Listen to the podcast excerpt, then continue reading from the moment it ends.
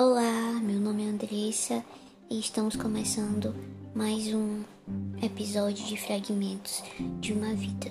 O tema de hoje é o que vem depois. Então, estamos vivenciando um sistema social muito difícil. Políticas públicas não são feitas para ajudar quem realmente precisa. O poder corrompeu o homem.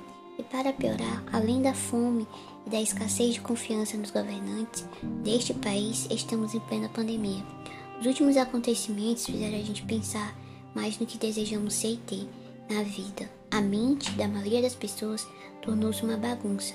Mais suicídios, mais baixa autoestima, pessoas em isolamento social não suportaram seus pensamentos, seus demônios internos. Um caos tomou conta da sociedade durante dois anos. Mesmo com a baixa estatística, com aspas, digamos assim, ainda existe medo e pânico. Mas hoje a reflexão gira em volta das nossas indagações pessoais. Parece que temos tanto a dizer e pouco tempo para isso. Queremos um monte de coisa que acabam sendo supérfluas. No fim das contas, somos irracionais ou sentimentais demais. Raramente equilibrados, e isso é fato. No entanto, no meio de tudo isso, temos que ser obrigados a ser fortes, porque não podemos parar. O sistema econômico precisa continuar, a gente precisa comer e ter o básico para a sobrevivência. Inflação está lá em cima. Se alimentar de carne bovina hum, virou um luxo e sair para qualquer lugar quando se tem automóvel próprio é uma escolha difícil, pois até a gasolina não acabou, não escapou do aumento. Com a pandemia, parece que surgiu uma crise interna em todos, mas principalmente expurgou do mundo, de cada país, algo obscuro. Não estamos no fim, mas talvez em um começo de verdades consigo mesmo, desmiuçar os conceitos de honestidade e justiça. Nada vai mudar se continuarmos em crise para sempre e olhando para o nosso próprio umbigo. E mediante tudo isso, vocês não acham que devíamos compreender quais são nossas verdadeiras necessidades, pelo que realmente lutamos e queremos que seja feito, a responsabilidade não é só de um. Somos uma sociedade, cada espaço deste planeta existe uma população com suas culturas, crenças, seres humanos pensantes. Esse é o ponto que vibramos juntos aqui, que pode transformar a vida de cada um de nós, é o pensamento.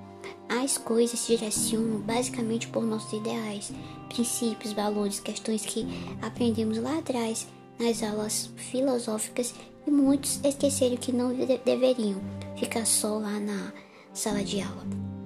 Mas trazer isso para a nossa existência. As pessoas atualmente vibram caos, pensam no pior, evitam falar de amor, se fecham, são reprimidas. A sociedade criou um conceito para tudo e isso tornou-se um guia obrigatório e não uma opção. Mudar é importante, devemos reivindicar nossos direitos e exercer nosso dever como cidadão. Não podemos ficar nessa crise interna para sempre. Estamos acorrentados, presos nas leis que supostamente foram criadas para nos defender, encurralados. A desigualdade é grande e notória. Muitos falam que é besteira, na teoria que ficamos isolados para entender o que realmente nos fere internamente, o que é importante de verdade, o que podemos mudar em nós, que pode refletir no outro. Talvez seja uma teoria ridícula para uns, mas nesse momento, onde estamos vendo tanta violência, tanta violação de direitos humanos, tanta discriminação, tanta morte, pessoas negacionistas, antivacinas e condição do meio ambiente sendo afetado por causa de decisões humanas absurdas.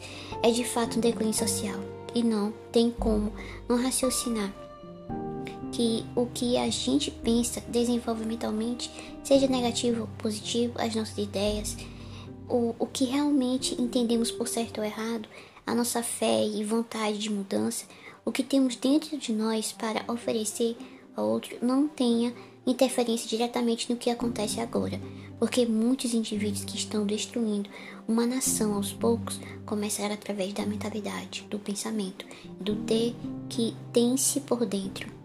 E agora estão colocando para fora da pior forma possível.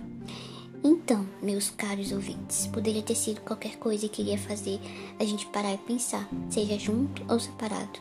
Mas foi uma pandemia que levou muita gente, trouxe muita gente à vida também. se é que me entendem. Não é um pensamento romântico acerca de um marco histórico e trágico, mas sim uma forma de refletirmos sobre o que fazemos após todo esse caos. Obrigada por chegarem até aqui e até o próximo episódio de Fragmentos de uma Vida.